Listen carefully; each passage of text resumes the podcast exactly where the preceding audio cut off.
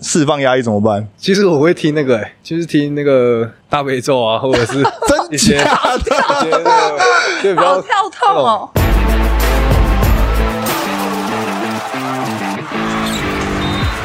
话题人物，对号入座，坐哪里？球场第一排，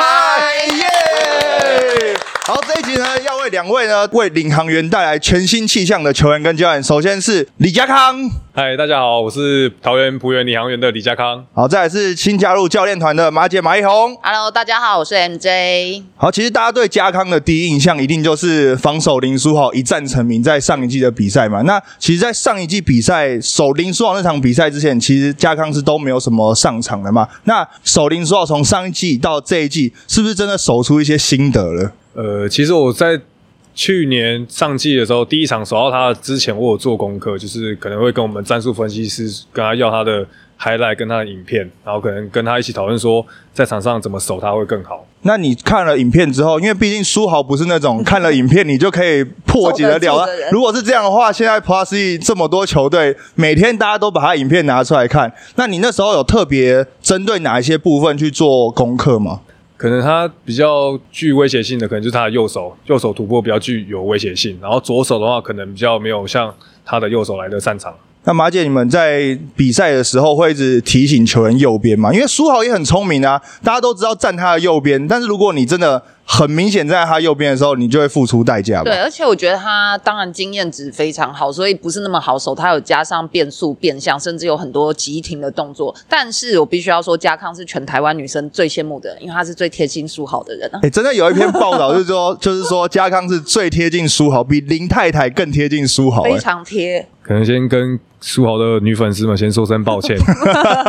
不是因为重点是因为嘉康从上一季开始防守书豪开始那一场一战成名嘛，但是伴随而来，因为你守书豪必须要付出很多的身体，因为大家都知道书豪可能不太喜欢身体对抗，所以对家康付出很多身体去对抗嘛。那伴随而来就是有很多网友会开始关注你啊，包括你的防守动作啊这些等等。那时候有收到你比较印象深刻的关注吗？呃，其实我本身不太看网络上的留言跟一些负面的留言这样子，你不会看负面的留言，可是总会有人跟你讲吧？可能就是现场的话，可能就是结束比赛之后会有球迷等着，然后可能跟我说，哎、今天守的很好，这样子，然后继续加油，继续保持，都比较偏向于比较正正向的留正言。正向的留言，你知道在上一季的时候，因为家康开始守苏豪嘛，只要苏豪一跌倒，球场第一排的 IG 就会有人来私讯留言，然后家康可以这样守吗？然后那时候还有连带的是达佑，嗯因为在那时候主场的时候，达佑有一个从后面去抱书豪的那个动作嘛，嗯那个动作完之后，我们的留言也是很满满的，就是在关注你们。那这个一定就是你在防守书豪的时候必须要付出的一些一些代价嘛。但是你守到现在，你有觉得除了上身体以外，还有没有对于书豪的防守有一些特别的地方？可能像他投三分线比较有侵略性的，可能就是他的 catch and shoot 可能会投得很远，所以我们可能就要注意他的的 catch and shoot 的三分线以后的两到三步的三分线，可能要有要有策略这样子。所以他的投射距离越来越远。那马姐除了家康的防守，就是大家都看在眼里，然后能为他争取到一些上场时间以外，啊，还有什么事情家康能够在这一季上场时间慢慢越来越多的一个重点？还有要剧透吗？可以啊，其实家康从大学他就一直也知道，因为身材的关系，我觉得他有朝着就是后卫这个角色慢慢在转型。那他本身我觉得他自己也很努力啦，对于对于他目标这件事，他是一直朝着方向去前进。所以，而且他有一个个性，我觉得他的 mentality，他其实不太怕犯错。我觉得这是他最优秀，可以成为好的球员最大的一个元素。那你不太怕犯错，但是重点是你在那时候没有办法打到球的时候，后来到能够打得到球，你有没有觉得你在这中间里面做对了哪些事情，就是让卡总开始信任你，然后得到上场时间？那时候在开季前，其实就大概知道我这一季可能上一季就比较不会有上场的机会这样子，对啊。但是那时候其实我还是觉得，因为我自己每一年都会给自己设定一个目标，然后就是努力的去坚持我自己所设设定的目标这样子。那那时候卡总就我们在看一些报道啊，跟跟卡总确认的时候，他是讲说他是在那场比赛之前就已经告诉你你要负责这个任务，然后他因为要你去守书豪嘛，所以就说好，那我就从头到尾就开始让你守书豪，所以那场比赛还打到先发。就是在上一季的时候，你不觉得这个转变来的有点太突然吗？幸福来的太突然，你有没有？你有没有就是突然觉得，哎，怎么会？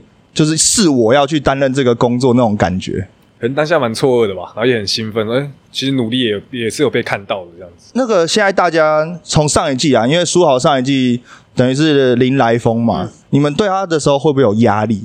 就是上一季跟苏豪打，跟这一季跟苏豪打，那个心情有不一样吗？有啊，呃，去年对到他，我就觉得很紧张，然后又很兴奋这样子，然后今年其实就是。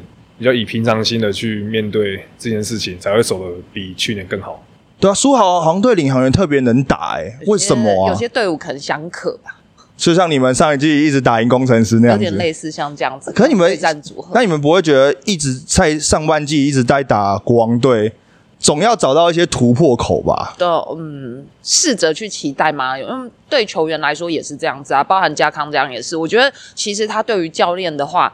他有一个特质，就是那时候可能我在当助理教练，或者是有时候站在总教练的时候，他其实很常坐在就是 bench 最前面的位置。其实你可以观察，有些球员他可能没有办法上场的时候，他会做到飘到比较远。然后，可是他那种就是你一回头望过去，加康就是用那种有点像是 puppy 的选我，不是不是，他是 puppy 的眼神看着你说，我可以打。对。你你从什么时候开始会这样？就是你坐那个位置是真的也是这样想吗？其实没有特别去想什么，就觉得坐在那边会比较。其实其实我也没有在注意在注意到这一点呢，也没有特别去说要怎么。干嘛突然害羞？对啊，你刚开开始前不是这么 紧，你还说你不会紧张。口口疾。那因为嘉康跟马姐其实除除了领航员以外，其实你们在 UBA 就合作过了。对。那你觉得马姐觉得嘉康从 UBA 看到现在职业队有没有什么不同的地方？我觉得他真的是有成长啊。那就像我刚刚说的，包含他的心态上的转变，他自己也知道现在的方向。那其实你从他的体态上就可以感觉差异到很多。从他大学可能比较有点就是圆润，一直到现在，可能在体脂方面他自己也下了很多功夫。那我觉得这是职业球员的基本啊你那么你笑那么开心，什么？啊因为我你大学真的吃很多，是不是？大学的时候比较没有在控制，然后身材真的是比较有走样。可是可是国体那个重量练得很勤啊。对啊，重量练得很勤啊，但是我自己可能本身的饮食上也没有在特别的做调整。可是你可以靠练的重量，感觉把自己练重一点，就不会看起来那么圆呐。可能上了职业队之后，其实还是觉得身体素质还是蛮重要的。家康从。高中一直到大学开始，有一个蛮大的阶段，是他进国体之后，他自己就讲说，他重量做的很轻，对，所以他的身材其实就大了一号。因为那时候也需要跟职业队一起练球嘛。那你觉得做重量对抗这件事情，一直到现在，是从国体真的养成这个习惯吗？对，因为我觉得，因为国体其实就是体能出名嘛，然后那时候一直做的很轻的重量，然后让我增加身体素质也变得很好，然后可能可以跟职业队的球员。抗衡身体碰撞，所以我觉得蛮重要的。马姐，你觉得就是在跟嘉康再次合作，你有没有觉得在加入新的领航员的教练团之后，有很多自己以前带过的学生，也可以帮助你更快的融入这个球队？这绝对是第一方面可以加分的地方。然后第二方面，当然就像我说的，加有的球员有成长，但是有的球员你会觉得他还没长大，那这是谁我就不好说了。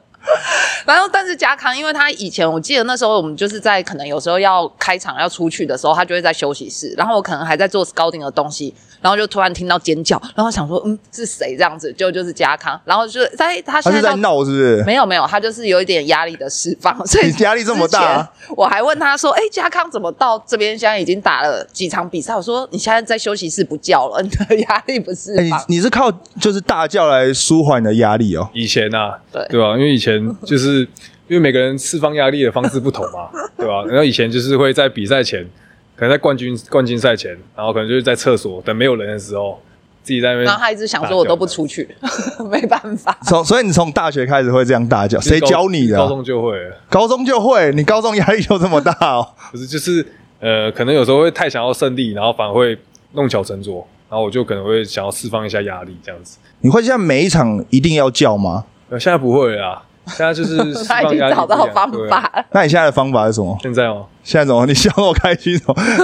你现在你现在不叫，那你现在释放压力怎么办？其实我会听那个、欸，就是听那个大悲咒啊，或者是真 一些假的？一些那个，就比较跳痛哦！然后或者是晚上的时候会空空一定的时间出来冥冥想之类的。会不会之你会不会之后会就是打坐、念经之类的？OTD 就看到家康带佛 佛珠，你真的会听大悲咒？比赛前对啊，比赛前就那也太不嗨了吧然？后或者是晚上的时候，其实我会冥想，然后就是放空，然后冥想，然后打坐。我觉得这好有梗哦，好冥冥想冥想这件事情是谁谁教你的？就是为什么开始会听大悲咒？就是你总有一个契机嘛，就是哎。好像听了，要么觉得好听嘛，就我们听音乐，要么觉得好听，要么是听了之后那天打得特别好。嗯那你是为什么开始你觉得听大悲咒有用？就觉得心就是心灵会比较放松一点，然后可能会觉得比较有帮助吧。对，你从什么时候开始听大悲咒的？什么时候？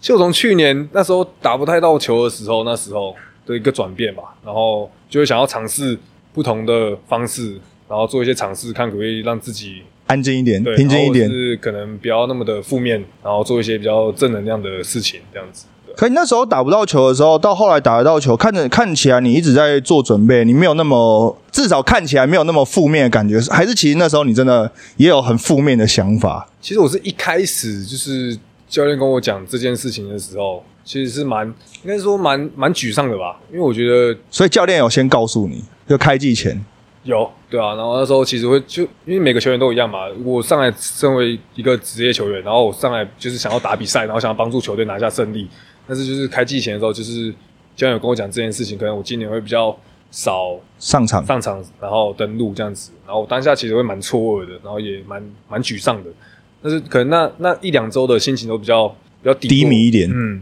就可能会有点迷失方向这样子，对啊，那好在就是其实我家人都很支持我，其实我自己心里面心里面的压力，然后可能自己一直慢慢调试，然后我就觉得过一天也是算一天嘛，可能我今天随便过一天啊也是过一天，然后可能今天过我就回不来今天这样子，我想说那就可能就自己设定一个目标，然后每天去朝自己设定的课表，然后去完成它。你那时候设定的东西都是都是一些什么东西啊？可能像是重量，然后还有一些就是训练后的投篮、自主投篮，然后可能找一些技术教练。因为那段时间其实蛮长的耶，去年去年上去年开季大概十一月底嘛，快十二月的时候，然后你一直到三月多的时候才打得到球，所以基本上大半季的时间都是坐在场下看。那有因为坐在场下看看到什么东西或吸收到什么东西，说当你在上场的时候，你觉得哦，这就是我在场下有看过的东西吗？其实我觉得就是不管在场上或场下的时候，其实我看到的就是不管你犯错还是怎么样，其实我觉得就是给予鼓励比批评还要来得好。就是你当下这这可能第一时间你犯错了，但是你可以用下一球的防守，然后来弥补就是前面几次的过错这样子。那我觉得讲到领航员的在场上的表现，还是要提到，因为今年塔克加入了。那去年挺领航员大家都普遍的印象就是说，好像平攻，就得分的效率不是那么高。但是一开始塔克加入之后，就跟国王来一场对轰的大战嘛。那大家感觉起来好像领航员平攻这件事情在这一季获得一些改善。马姐，你真的觉得塔克加入之后，为领航员的活力改善有这么多吗？嗯，我觉得第一个就是他可他本身是非常有经验的控球，他可以投、可以传、可以得分，然后又加上他经验值很高，他在训练上面其实都会给这些年轻的小小球员很多的鼓励或者是很多的建议，这是第一点。然后第二点是，我觉得必须要说到，就是像我们的后场啊这些球员，那他们也跟卡总熟悉了一季以后，也比较知道他要的是什么。现在他们就是对于自己做的事情跟方向是比较熟悉的。那加上塔克对你们实际上带来的帮助什么？因为你们都是属于后场球员嘛，然后他又是一个进攻这么有天分的球员，而且塔克本来已经要当教练了，对，然后现在又回来当球员，他应该有蛮多用教练的思维或者是方法来跟你们讨论一些事情吧。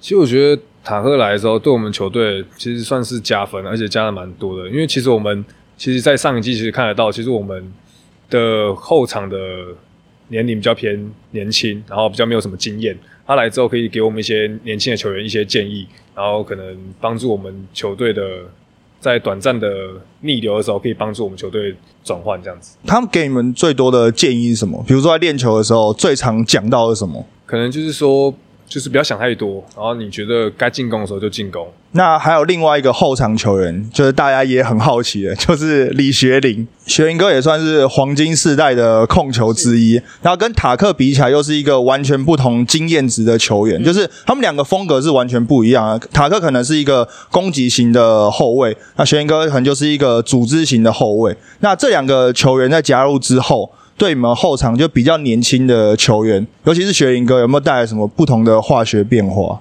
其实他在场下的时候，其实都会跟我们一些年轻球员说，他觉得怎么做会比较好，然后可以可能像是进攻啊，或者是怎么做可以带来团队更好的的帮助。这样听说他体能超的很凶，是不是？对自己体能超的很凶。就是我觉得这几个比较资深的选手加入，其实都可以让年轻的球员看到自律这两个事情，就是这件事情最重要的事。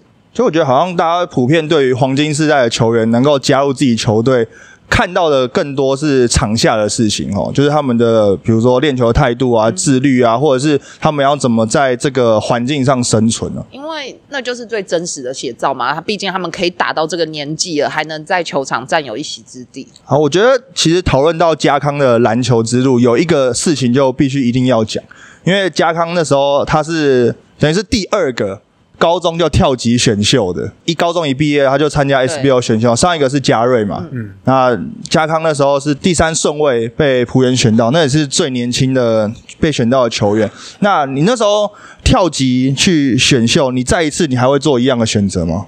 如果再一次的话，我会一样还是会做一样的选择，然后一样是从高中然后跳级去选，为什么还会做一样的选择？因为其实因为人生不能重来嘛，我也不会后悔说我当初做的决定，啊，我可能就是从当初的决定，然后慢慢的可能累积经验，然后我也觉得在这个阶段，然后我学习到很多，就是可能同年纪不能学到的东西，像是哪一些？像因为我提早接受学长的教育，因为我那时候出来的时候没有给没有太到太多的机会嘛，跟上场表现的机会。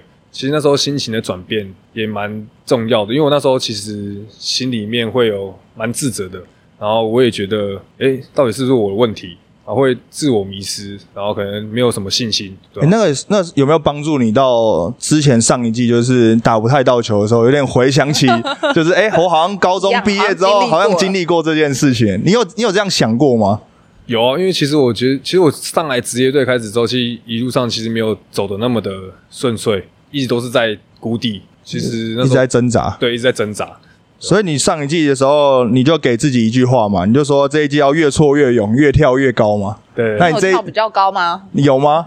越跳越高越跳越高有吧开玩笑的啊！那你这一季有给自己的话吗？这可是这一季算是我的那个名言呢，不是看到希望而坚持，而是坚持之后才看到希望。哦，这句感觉马姐也蛮适用的、怎么说？因为你号称台版 Becky Hamill 啊，然后这个跟他的那个这跟 Becky Hamill 就是美国 WNBA 那个女生教练，感觉他们走的路的那个心路历程也蛮像的。刚刚在开场前讨论过了嘛？现在台湾还没有波波教练呢、啊 还要再等二十年呢、对，波波教练是七十几岁的时候发现那个 Becky 是当他的得意门生嘛，台湾好像还没有出现波波，不够老的教练我们那时候算比较接近的就是 coach 球，现在啦，现在60如果接近六十比较接近。你不可能再等二十年吧？对，这样有点久。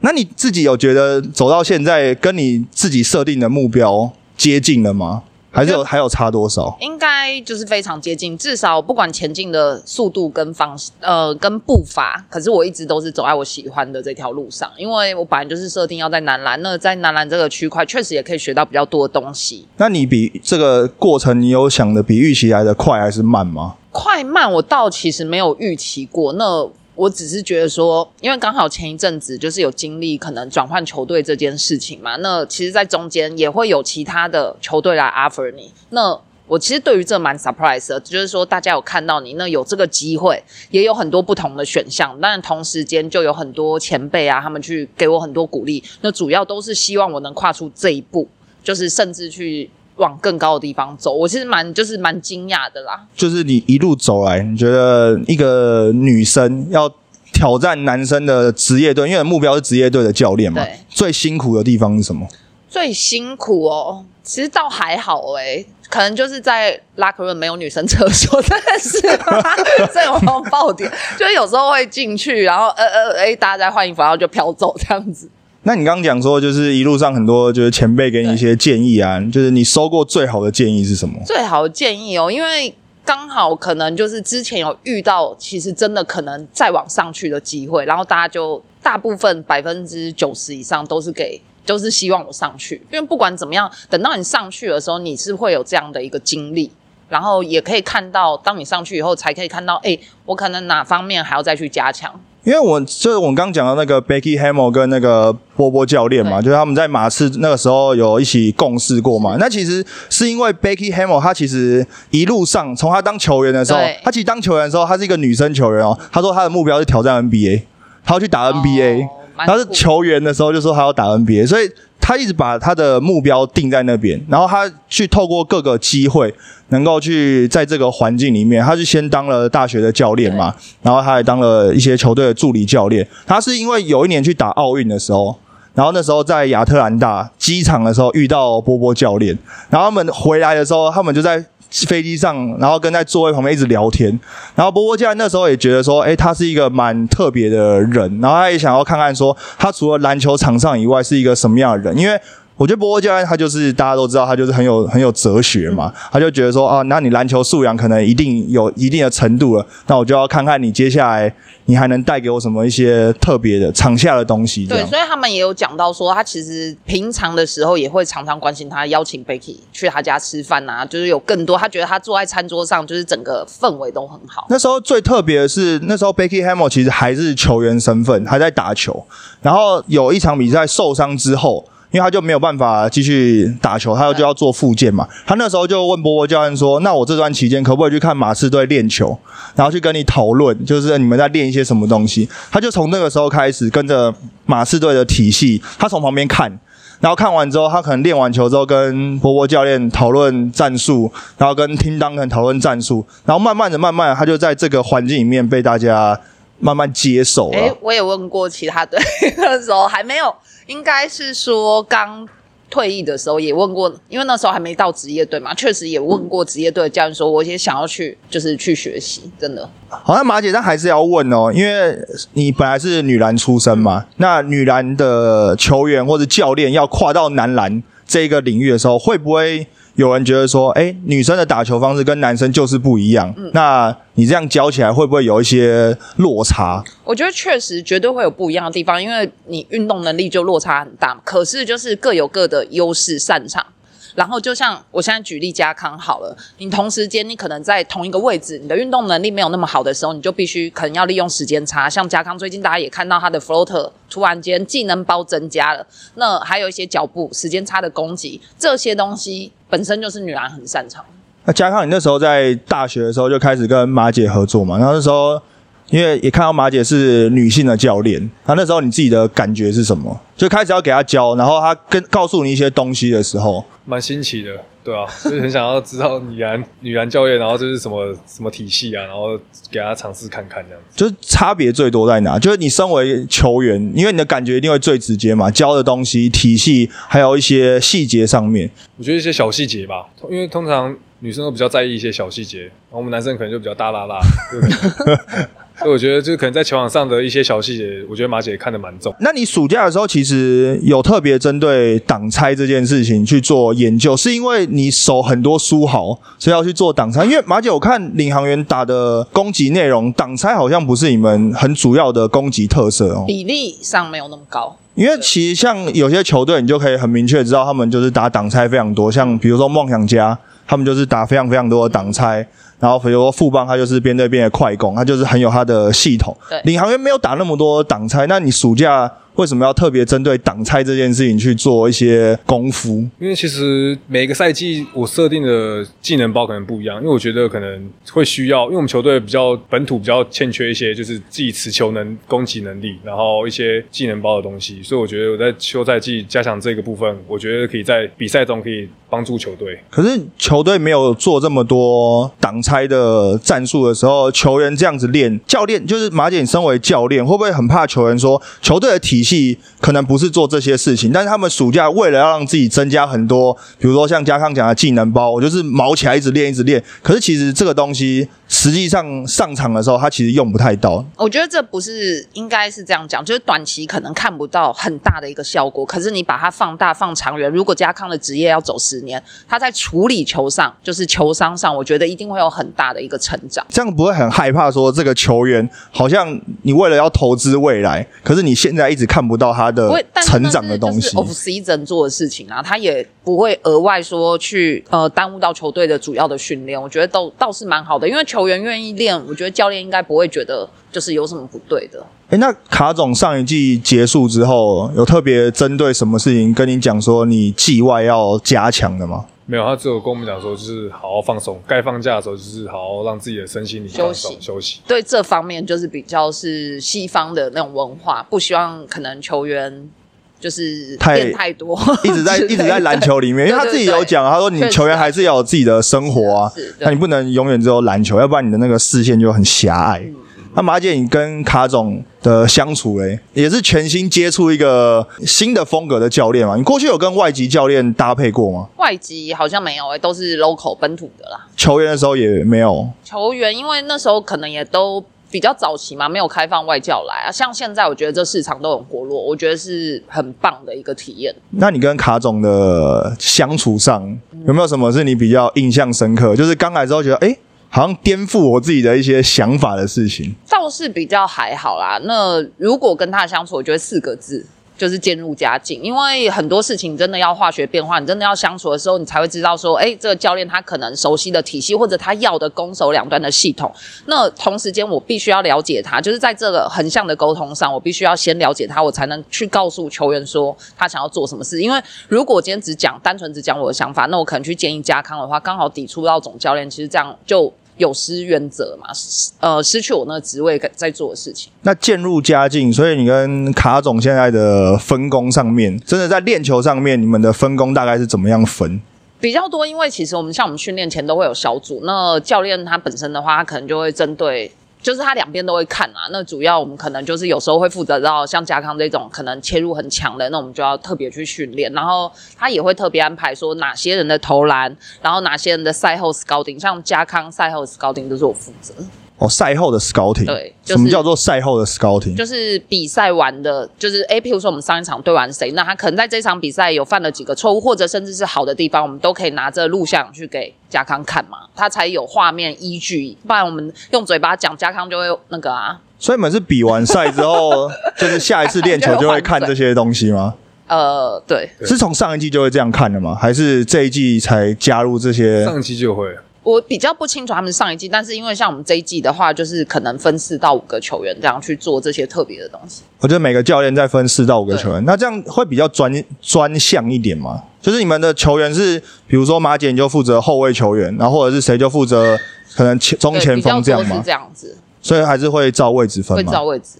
那另外一个是我们刚刚讲到，因为嘉康高中毕业之后就等于是直接进到选秀去嘛。可是其实嘉康选到之后，他没有直接进到职业队，他还去了国体嘛。对所以等于是学期期间是在国体练球，然后参加 UBA 的比赛，其他时间是要跟着职业队练球嘛。对那你觉得说那时候如果再让你选一次，你还是会高中就出来选秀嘛？那你觉得现在因为 HBO 也很热，可能比你们那时候也是有过之而无不及。对那首先嘉康，你觉得现在你看这些学弟有没有高中就出来选秀的本钱呢？本钱我觉得是有，但是我不建议他们那么早出来选秀，因为其实真的很辛苦，因为你就是会在一个可能会在一个心境上心境上面的调试，可能会一不小心可能就一下子就跌入谷底，然后可能就爬不起来这样子。可是现在高中每年都有一个什么最强高中生之类，哦每年都有最强高中生新。的 title 那。马姐，你觉得就你在教当教练看现在的高中生，或者甚至大学一年级有很多就是说什么最强新人嘛？大学一年级弃学的，因为 NBA 看都很多嘛，就是我只是读一年我就弃学，要出来选秀的。觉得台湾的现在的基层球员，高中、高三的、大一的，有没有这个本钱？这个时候就出来选秀了。我觉得大学端还比较有可能，因为毕竟现在直然的就是环境比较成熟，可能如果现在要选秀的话，我觉得有点过早。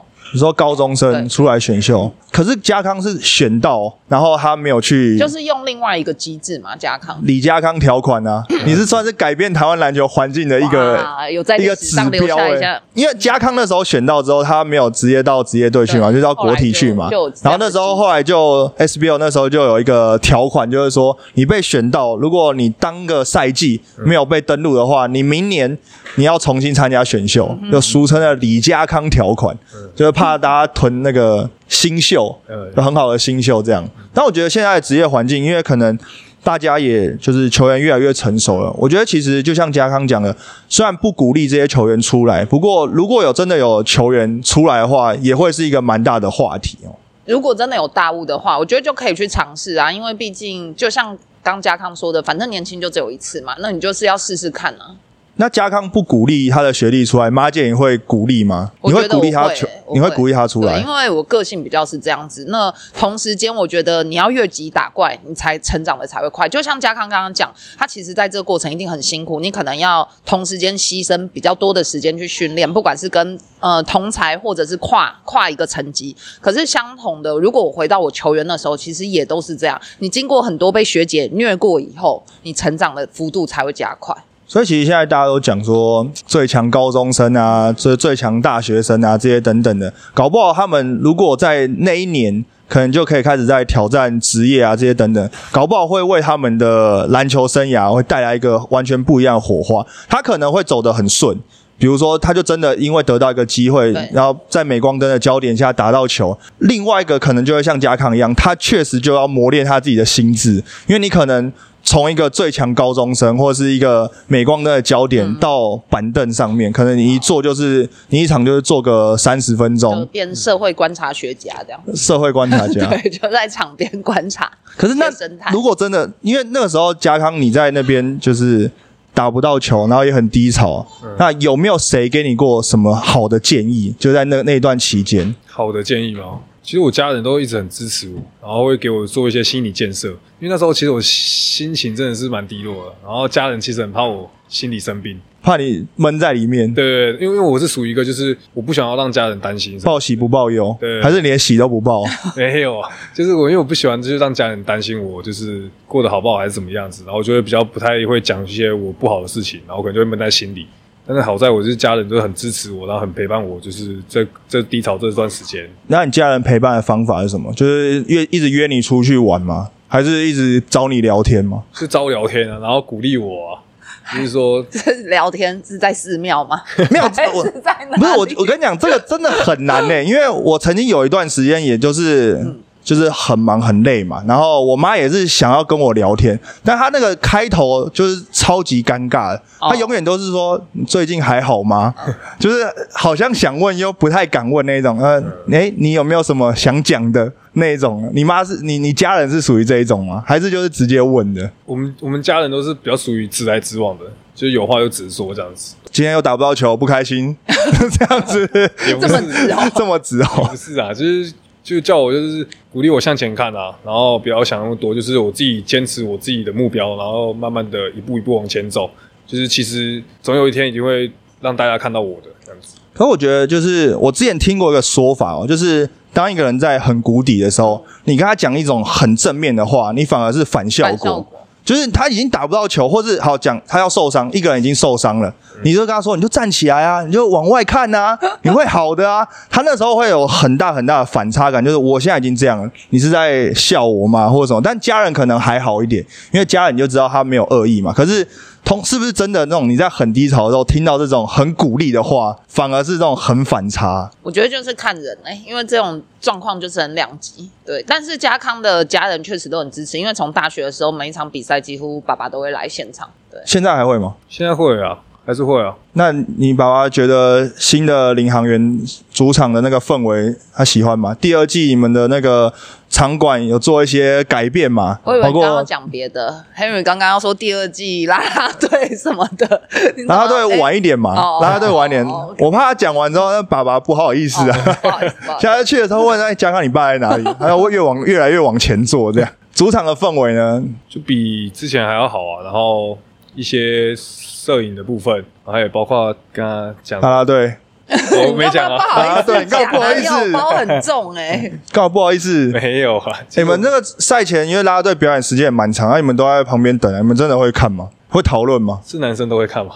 会讨论吗？讨论哦，对啊，我知道有几有一些球队的球员会在旁边讨论。好，那讲到最后啊，那刚刚嘉康讲了他自己的座右铭，然后这一季给自己的话，那马姐你有吗？嗯，应该就是如果你不敢冒险，就会冒着失去一切危险。我人生就是往前冲，这是马姐给自己，其实跟嘉康那个也蛮类似的。比较像啦，对，但是方向不一样嘛。因为当球员的时候，我觉得其实那个面向比较小，当教练就是你整个面面向又更大，因为你要顾到就是球员每一个球员他的包含心理状态，然后生理状态，然后甚至是他的家庭啊、女朋友啊什么都要关心，很多啦。所以你们现在真的也要关心到这些。当然是不用那么细啊，但是、就是、职业队不用关心那么细，但大学队应该就要了吧？其实卡总对于这些细节，他就是都蛮在乎的，真的哦，真的，真的，真的。所以他会问球员，就是什么有没有吃饱啊，私底下什么生活之类，是不是？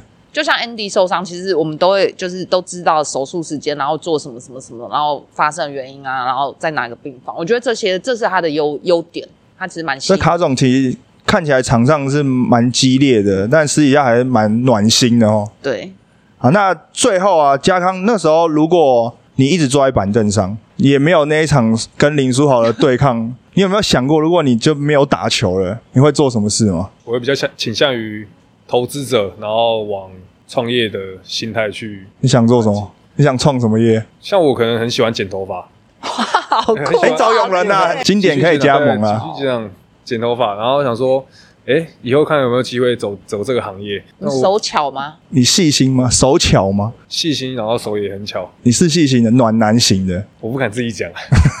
你帮他讲了吗？暖男啊，暖男。暖男。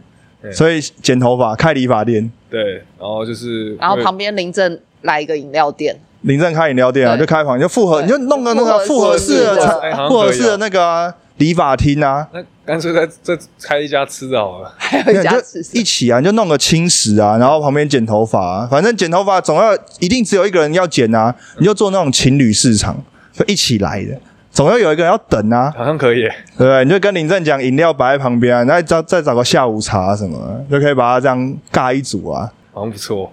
好，那你因为毕竟你还是打到球了啦，那你在场上还是要有你该发挥的事情。你有没有给你今年自己的目标？今年的目标，第一个就是团队嘛，希望可以帮助球队先挺进季后赛。然后我自己个人的目标就是希望可以拿年度防守第一队跟最佳进步奖，这是我今年的目标。而且你觉得加康年度防守第一队上，他还有没有哪些东西是他要再加强，他可以更接近这个目标的？我觉得就有些细节啊，因为加康身体素质或者速度啊，或者是他的球商都在进步当中。当然有一些细节，就像即便是赛前做的 scouting，你也特别跟他讲，但是他可能上场的时候就是会太专注在那个 moment，会忘记说我可能防守这个球，因为他一定是我们球队的大手，所以他守的都是得分最重要的人。那再更精进他，就是会希望说，哎，那你是不是可以让自己省力一点，减少他的接球啊，或者是怎么样？你还是会就再早一点点就开始有点类似阻止这个人记记起来之后，你就会离那个年度防守第一队越来越近。我现在希望他可以多拿到领航员的那个夜灯。因为我们今年赢球就有夜灯，他多拿几个的话，他就朝那目标更接近。没有，就把它当那个积分游戏，就是每拿到一个夜灯就多加几分这样，然后每上一个海来就多加几分，然后每守入一个谁就多加几分，然后你这样自己把分数加一加之后，我觉得就给就像你讲的，给自己一个小小目标嘛，那就像就玩游戏一样，就每得到一个东西之后，你的那个积分越累积越高的时候，你就会发现，哎，到季末的时候，你好像可以换一个什么东西了。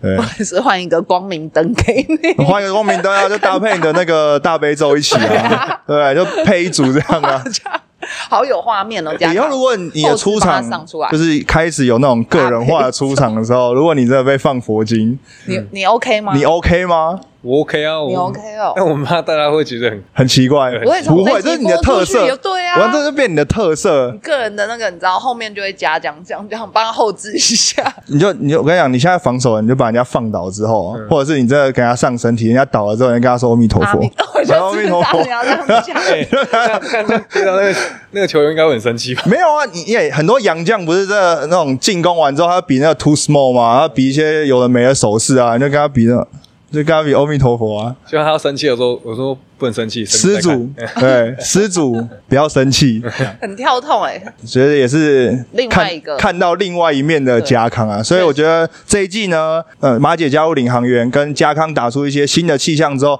家康可以朝他自己的年度防守第一队。他的一些个人奖项去迈进。好，我今天也很开心，跟马姐跟家康来到领航员的赞助商日本空比婴儿用品这个很漂亮的合适来聊聊天。对然后也听到很多跟家康有关的场上场下，尤其是要听大悲咒这件事情，我相信马姐应该之前完全不知道。吓到真的。对，好，我们也希望马姐跟卡总的相处能够越来越好，渐入佳境，在这个新加入的教练团队里面，能够帮领航员打出更好的成绩。那家康呢，能够朝自己的个人奖项再迈进一步。啊，球场第一排，我是 Henry，我是 MJ，我是喜德。我们领航员主场见，拜拜，拜拜。拜拜